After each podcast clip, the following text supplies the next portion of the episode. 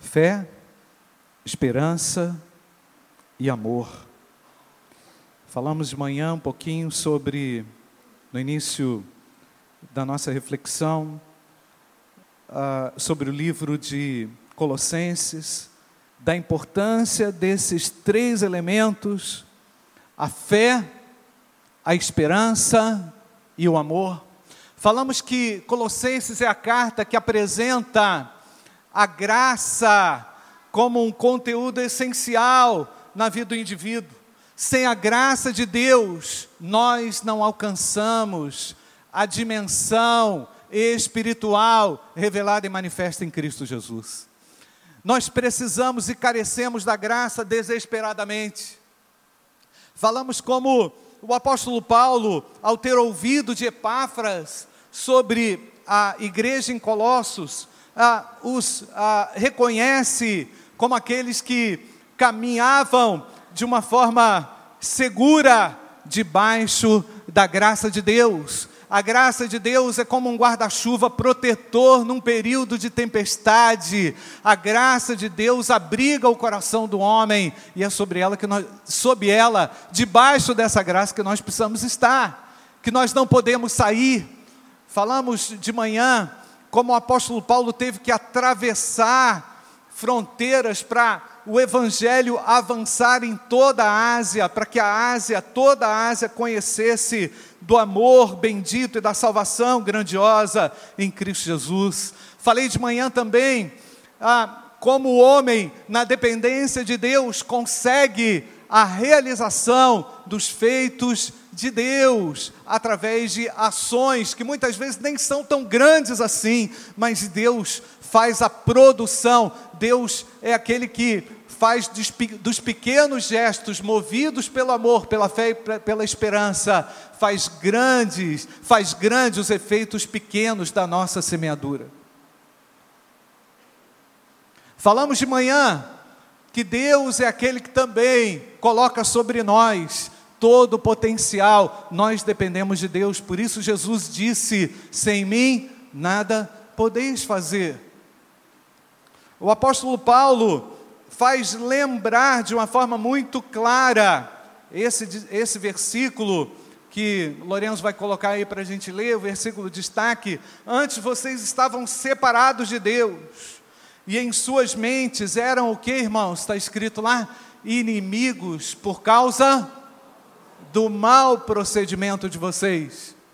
Mas agora ele nos reconciliou pelo corpo físico de Cristo a explicação, a defesa que o apóstolo Paulo faz aqui sobre a, o senhorio e o governo e a magnitude de Cristo é tremenda.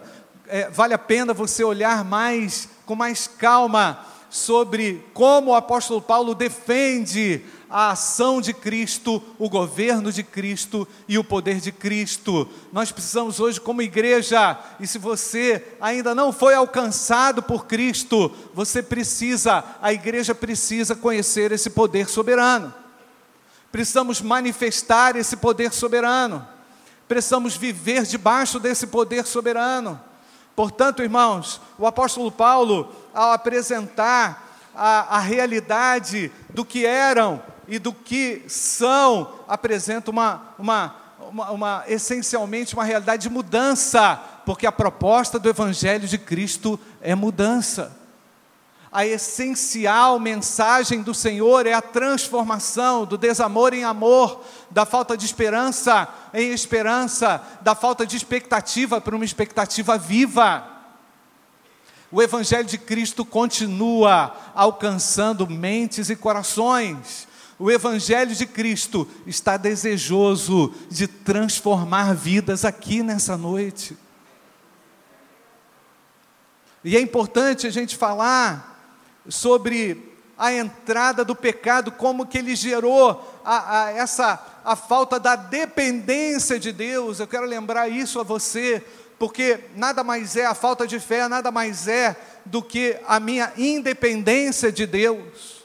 A falta de fé nada mais é a tentativa de eu realizar com as minhas com os meus atos de justiça e querer garantir através dos meus atos de justiça que eu serei justificado diante de Deus. A Bíblia ensina que a fé salvadora exclui todo o mérito humano. A graça que nos transforma implica somente eu crer na suficiência de Cristo. Ela é manifesta mediante um reconhecimento íntimo e pessoal, e a partir de então, o indivíduo começa a caminhar pela fé com Jesus. E ele vai tendo outras experiências de fé. E ele vai tendo outras alternativas, a, única alternativa que é a alternativa de fé, ele vai tendo outras experiências enriquecedoras e fortalecedoras da sua fé. Então, desde a entrada do pecado no mundo, que, que há uma devastação no âmbito da fé, as pessoas preferem viver orgulhosamente as suas autojustificativas e as suas a, a, ações de justiça, como se elas pudessem garantir ou substituir a fé salvadora.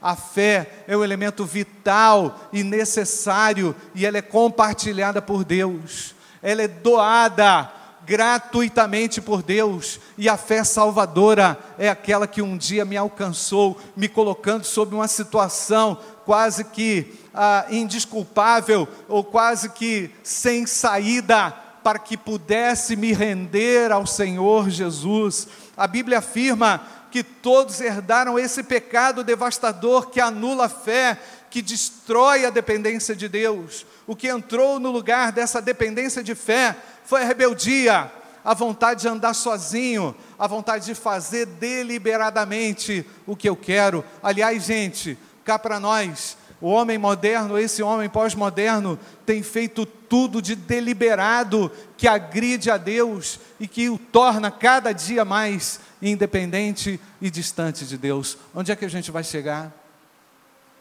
Onde é que o homem independente da fé conseguirá chegar? Na autorrealização, na autossatisfação, na autodependência. Onde é que esse homem vai? Com, tantas, com tantos obstáculos para o indivíduo crescer, ele tem que pisar em muita gente, ele tem que massacrar muita gente, ele tem que ofender muita gente, ele tem que destruir muitos relacionamentos para poder garantir, através da sua autossuficiência, algo que lhe traga valor. Quando, não, quando o homem não depende da fé, tentando acreditar que isso vai trazer para ele alguma virtude, ele destrói as pessoas. Ele se autodestrói, e ele se autoconsome, e ele se autodesgasta. Pode voltar, Lorenzo, no outro versículo, no anterior. Antes vocês estavam, vamos ler comigo? Antes vocês estavam o que, irmãos? Separados de Deus e em suas mentes eram que inimigos por causa do mau procedimento de vocês. E em suas mentes, percebe aquilo que está na mente do homem que não depende da fé, percebe aquilo que está na mente daquele que vive conforme as suas vontades. O pecado gerou um problema na mente humana, gerou um caos na mente humana que maquina que constrói, que arquiteta formas inviáveis de vida, insustentáveis de vida. E por falar o contrário disso, a fé é a dependência total de um Deus que cuida. Amém, irmãos? De um Deus que garante o quê? Promessas vívidas, firmes e reais para o seu povo. Por isso, irmãos, que a Bíblia fala que o justo viverá pela fé, mas ele antes já foi justificado. Ele já foi justificado pelo Senhor. Antes dele viver pela fé, naquele ato de conversão, naquela rendição ao Senhor, o Senhor trabalhou todos esses elementos da condenação eterna, da justificação, para a santificação, para uma vida em dependência de fé. E o apóstolo Paulo está entendendo exatamente isso. O apóstolo Paulo está, está é, fazendo, sublinhando exatamente isso na experiência daquele povo de Deus lá que reunia-se em Colossos. E o grande problema do pecado que ele trouxe a morte, a morte física, que destruiu o homem. Eu estava pensando nisso nessa tarde ao ler de novo as minhas reflexões e aprofundar um pouco mais. E eu pensei assim, gente, a morte é uma dor incalculável. Pensa na dor devastadora da morte e pensa naquele luto que por vezes você tem que enfrentar por volta de cinco anos, seis anos. Acredita-se que as pessoas mais próximas a nós, quando elas nos faltam, a dor nos persegue por vários anos. Por que Deus faz isso? Por que Deus permite isso? Por que é que Deus permite que os homens morram? Deus não tinha originalmente esse plano, nos diz o texto.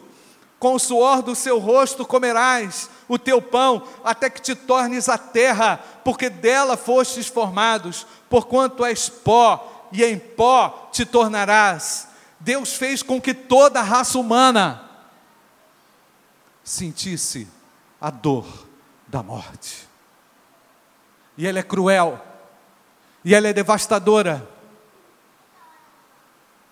E ela, por vezes, está muito perto da gente. Porque ninguém tem garantia que vai estar vivo amanhã. É a graça de Deus que nos sustenta. Amém ou não, irmãos? A dor da morte é uma dor universal. E ela serve para nos chamar atenção. Eu quero dizer aqui para você, não estou falando em velório, não. Eu quero dizer você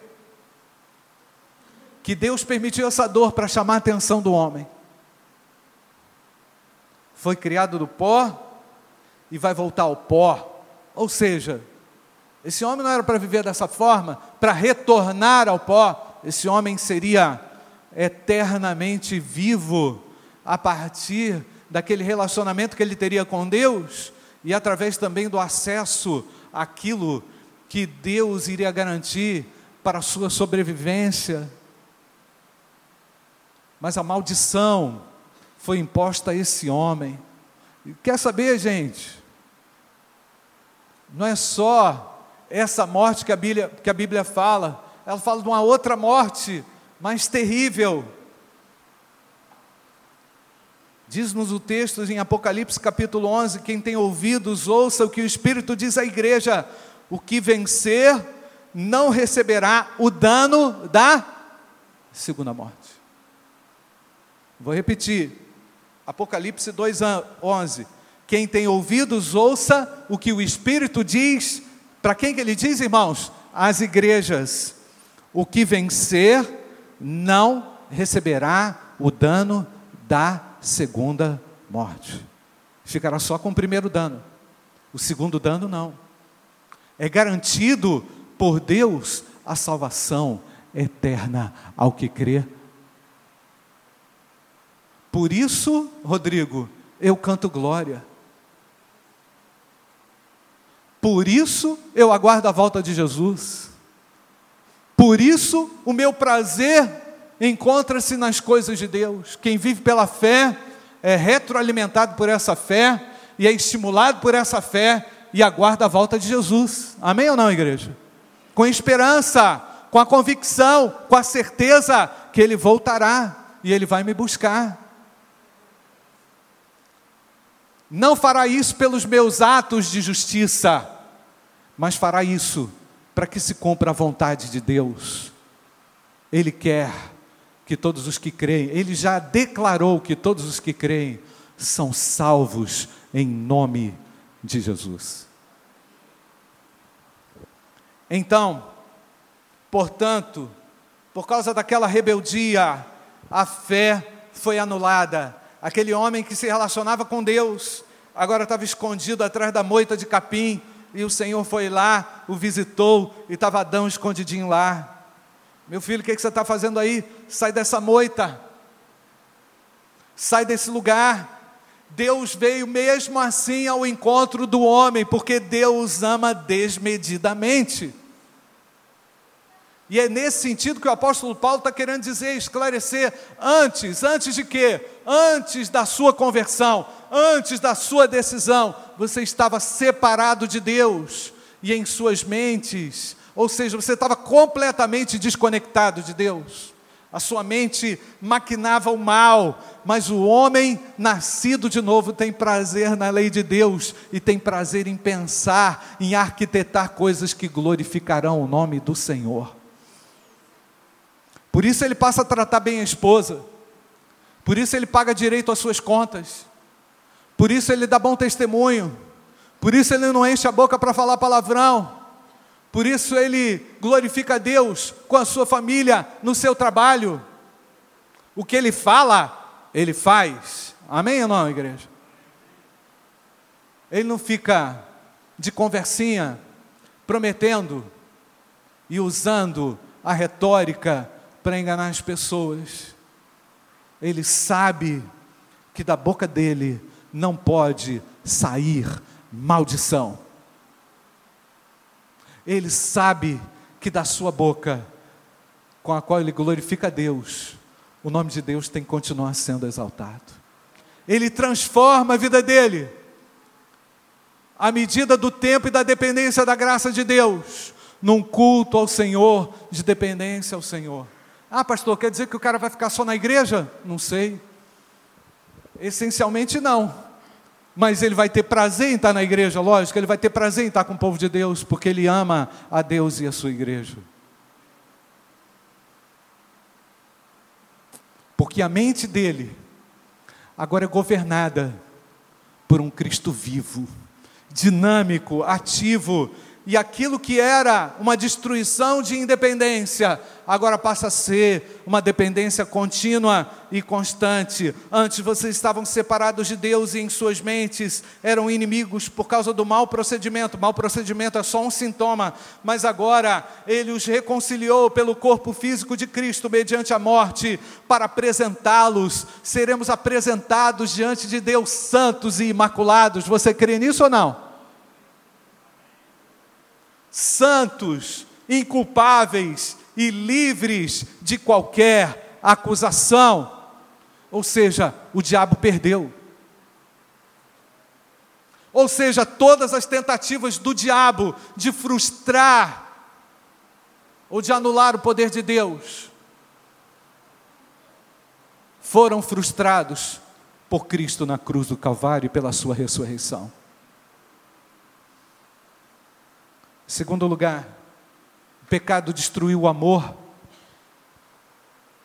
O amor que era garantia para os relacionamentos construídos de forma é, duradouros, não pôde ocorrer mais. O homem começou a acusar a mulher.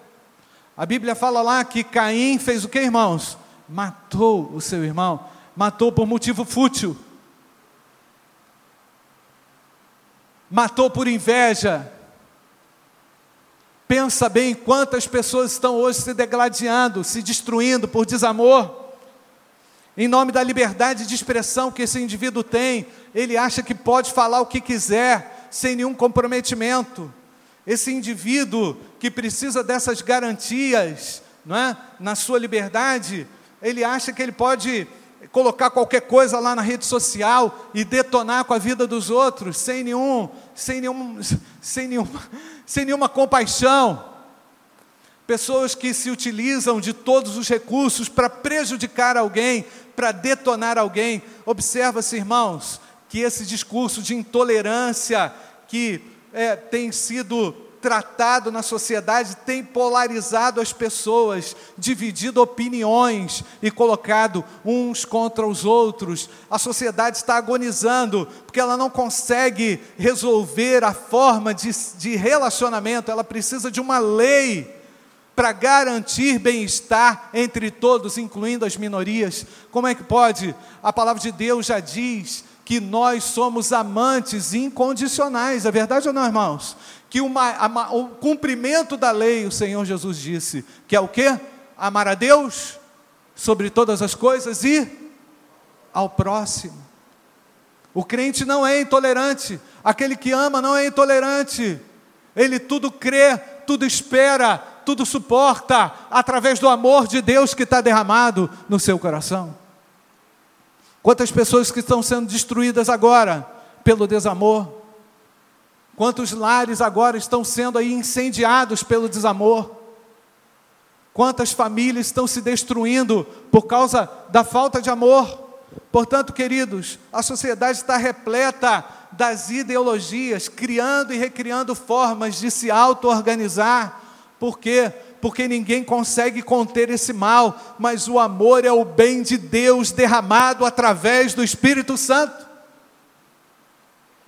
Porque antes estávamos separados de Deus, nossas mentes eram, éramos inimigos de Deus, por quê? Porque agíamos com desamor, com desagravo, sem se importar com o outro, mas a partir deste momento, do momento da reconciliação com Deus, do momento que esse homem retoma o caminho da fé, ele descobre a importância do amor e o valor desse amor é tremendo na vida humana, verdade ou não, irmãos? Isso foi banido, foi excluído, foi retirado.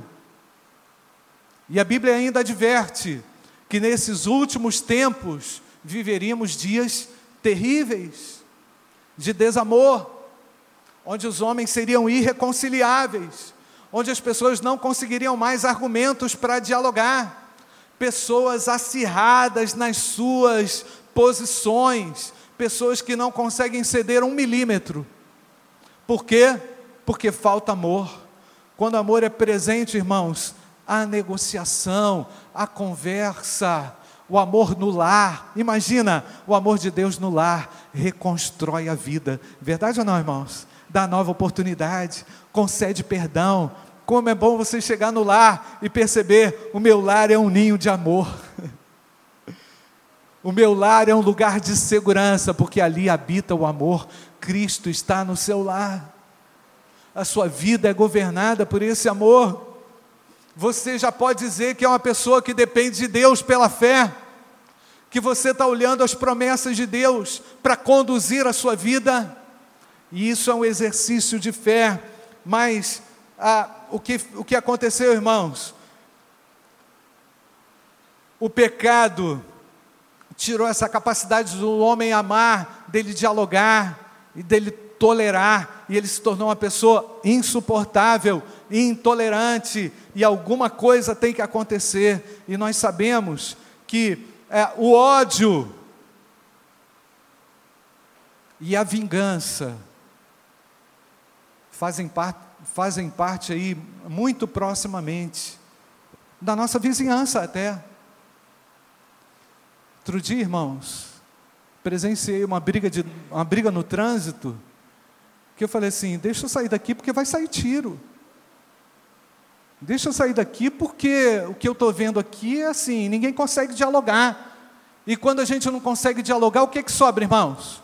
Sobra uma bomba, uma dinamite. Sobra um, um que vai quebrar o vidro do carro com capacete, o cara que vai chutar, que vai fazer.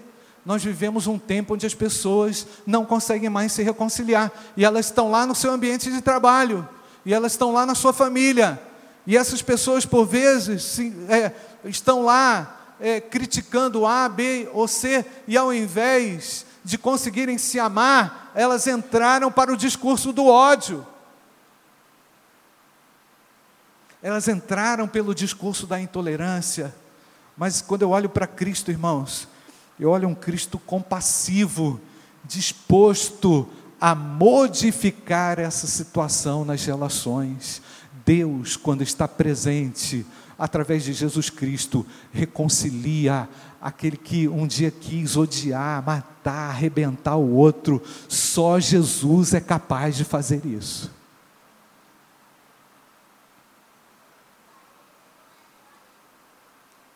Pensa um pouquinho nas suas posições radicais como às vezes elas são motivadas pelo ódio, pelo desejo de ver a outra pessoa, por vezes aí, se dando mal, mas o amor de Deus não é assim. O amor de Deus, ele recompõe, ele reorganiza os relacionamentos, porque primeiro ele reorganiza o coração do homem. E se Jesus não tiver lugar no seu coração, está arriscado você ficar refém da intolerância, do ódio e da vingança. e querer ver a destruição de alguém. Mas Deus trouxe você aqui porque Ele quer modificar, aliás, transformar o seu coração e Ele pode fazer isso. Terceiro lugar, o pecado roubou a esperança da vida. Pecado aniquilou a fé, pecado aniquilou o amor, afetando os relacionamentos, e ele trouxe desesperança. Sabe o que é desesperança? A desesperança é uma visão negativa da vida, constantemente, sistematicamente. Tudo está ruim. Você passar por uma fase às vezes ruim é uma coisa, agora você viver imerso na desesperança é algo totalmente diferente. Pecado jogou esse homem numa vala comum, ele não consegue ter esperança. E essa visão negativa traz para o homem uma tristeza, uma influência de forma negativa constante, traz para o indivíduo uma autoestima destruída, a solidão, a raiva, porque ele não consegue ficar livre daquele sentimento de dor, de mágoa, de abandono. O homem sem Deus se sente assim, no estado de total abandono. O que sobra para ele é revolta. O que sobra para ele é tentar acusar alguém ou responsabilizar alguém pelo seu fracasso. O que sobra para ele é justificar os seus próprios erros e dizer assim: ah, eu sou assim por causa do meu pai, por causa da minha mãe, porque Fulano, porque eu fui demitido da Uzi Minas, ou então porque não me reconheceram. Entende? Esse homem se auto-justifica. Mas na verdade ele foi golpeado pela desesperança, porque ele não tem perspectiva do eterno. Mas Jesus, quando entra na vida do indivíduo, dá uma nova visão de vida, ele pode olhar com esperança. Ele tem uma nova visão, porque a visão dele é compatível com a visão de Deus. A visão dele e a percepção de vida dele foi transformada e agora ele olha para um problema e ele diz assim: Deus, tu vais pela fé me ajudar a superar essa confusão. E enquanto isso, enche o meu coração de amor para eu poder tolerar, porque a desesperança, irmãos, por vezes ela é terrível. Não se deixe governar pela desesperança, ela vai te jogar numa vala comum. E o nosso Deus é o Deus da esperança. Você crê nisso ou não? Então, esse sentimento de desesperança causa uma dor. A pessoa se fecha para o mundo, se fecha para as pessoas e se fecha até mesmo para ela. Ela já, sem esperança, se automartiriza, se autoflagela. Esse indivíduo sem esperança se destrói. Percebe isso, irmãos? Que nós estamos vivendo uma sociedade sem esperança, percebe isso ou não? Nós estamos vendo uma geração aparecer sem esperança. Aquilo que era motivação para mim, quando eu tinha 14, 15 anos, já é fator de ridículo para muitos. Nós estamos vendo uma aceleração muito grande nesses sentimentos difíceis com os quais os seres humanos têm que lidar, os seres humanos têm que lidar. Pessoas de 18 anos já estão cansadas, fatigadas emocionalmente, destruídas, sem esperança. Eu vim aqui dizer que Jesus é a minha esperança e pode ser a sua esperança. Se você entrou aqui querendo dar um fim na sua vida, Jesus Cristo é esperança para você. Se você está pensando em suicídio, o Senhor quer barrar essa ideia diabólica na sua vida, porque a esperança para o destruído Onde está a sua esperança? No que é que você tem confiado ou esperado? Sabe o que acontece? Eu vou falar para você. Às vezes, quando a gente coloca a esperança na pessoa e a pessoa frustra a gente, sabe o que acontece, irmãos? Um abatimento no nosso coração. Mas se essa pessoa aqui é tudo que eu tenho, eu pergunto: onde está Deus? Você fez dessa pessoa o seu ídolo, você fez disso aqui o seu ídolo, e essa pessoa falhou com você. Então, por vezes, irmãos, nós criamos falsos deuses dentro de nós. Aliás, isso é uma outra consequência do pecado, né, irmãos? Tentar encontrar algo que possa ser suficientemente bom para nós. E por vezes o ser humano sem Deus, ele faz isso, ele idolatra emprego, idolatra filho, idolatra marido, idolatra o trabalho, ele idolatra um ideal que nem existe, mas ele, por causa daquele ideal inalcançável, o indivíduo vive em torno daquilo, vive frustrado. Eu não estou fazendo nenhuma crítica a ninguém. E eu posso falar até para mim mesmo. Mas os perfeccionistas sofrem. Verdade ou não, irmãos? Porque eles vão olhar alguma coisa aqui fora do lugar. É ou não é, irmãos? Tem alguma coisa fora do lugar. Peraí, deixa eu arrumar aqui, gente. Transtorno obsessivo compulsivo. Vou colocar essas coisas no lugar. Pessoas que vivem, vivem para colocar coisas no lugar. Pessoas que não conseguem entender que a vida às vezes é desarrumada. Verdade ou não, irmãos? Qual o pecado? Qual o problema? Mas tem gente doente, tem gente que cria coisas e se aquilo não, não, acontece, acabou o mundo. Ora não, olha o que estava escrito, irmãos. Antes vocês estavam o quê? Separados de Deus. E em suas mentes eram o quê, irmãos? inimigos por causa do mau procedimento de vocês, mas agora ele nos reconciliou pelo corpo físico de Cristo. A próxima aí, Lorenzo. Vamos ler comigo? Agora vocês comigo. Mediante a morte. Para o que, irmãos? Apresentá-los diante dele como, irmãos? Santos, inculpáveis e livres de qualquer acusação. Então o pecado ele foi gerando, irmãos, toda essa toda essa noia no coração do homem, toda essa loucura no coração do homem, onde ele parece depender às vezes de uma arrumação de casa para ter esperança, onde ele depende de tudo estar tá no lugar para ele poder voltar para o equilíbrio. Que história é essa? Onde é que a gente está? A gente está num mundo imperfeito, mas contando com aquele que é perfeito. É assim ou não? Deus está falando com você. Porque se você continuar independente de Deus, você não conseguirá, você não será apresentado diante de Deus inculpável, livre de qualquer acusação. Porque quem nos justifica é Jesus Cristo. Quem nos dá um atestado de garantia eterna é o Senhor Jesus Cristo.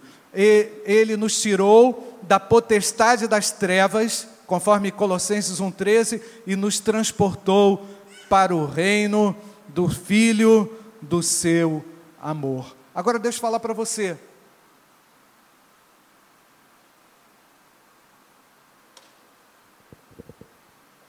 o Satanás monta um esquema muito organizado, muito bem engendrado, para desviar você dessa realidade. O Satanás, ele consegue, com o seu domínio organizado, um domínio temporal, desfazer essas sementes que estão caindo aí no seu coração. Porque o que eu estou falando aqui, em nome de Jesus, pode trazer libertação para a sua vida. Libertação do pecado, da sua independência de Deus, pode trazer libertação para esse ódio que não se resolve no seu coração, e pode trazer a resolução por essas falsas esperanças que por vezes dominam o coração do homem. E Jesus Cristo está aqui para te libertar de tudo isso. Em quem temos a redenção pelo seu sangue, a saber, a remissão dos pecados. Eu vou ler para concluir. Porque nele foram criadas todas as coisas que há nos céus e na terra, visíveis e invisíveis. Olha quem é Cristo.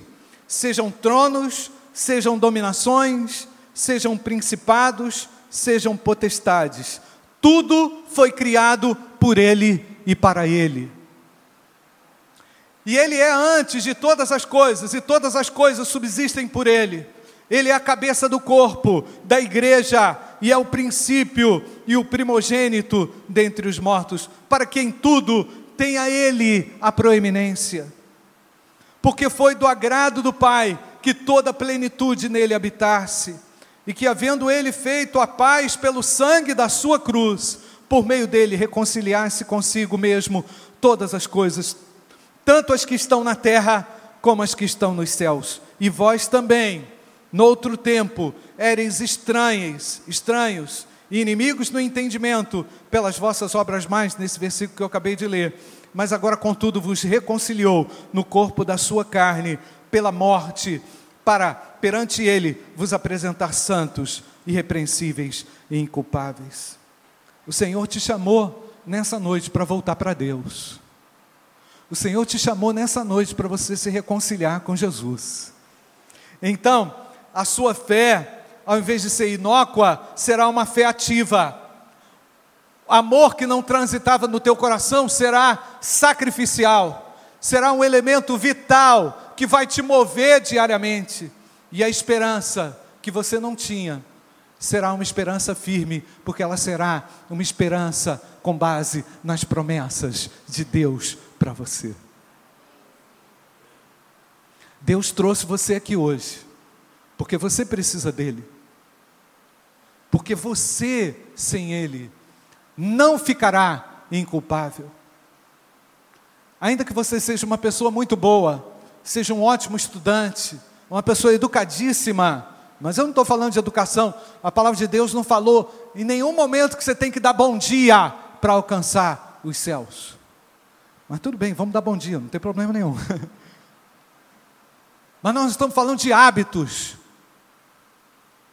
nós estamos falando de uma essência que pode ser tratada nesse momento pelo Filho de Deus.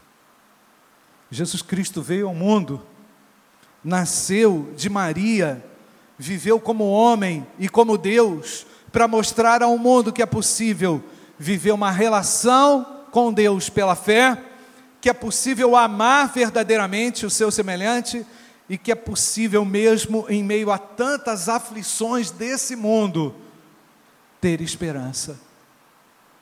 E eu quero falar com você agora, enquanto você ouve essa música, que é possível você retornar a Deus nessa hora. Se você tão somente reconhecê-lo nessa noite como a sua única alternativa. Aliás, gente, a Bíblia diz que Ele é o caminho, repete comigo, igreja. Jesus é o que? O caminho, a verdade e a vida. Ele é esperança para você. Ele é salvação para você. E Ele te ama. Você não está aqui, vou repetir aquela frase do pastor Fernando, clássica. Você não está aqui a passeio. Você veio aqui para ser transformado por Jesus Cristo, Filho de Deus.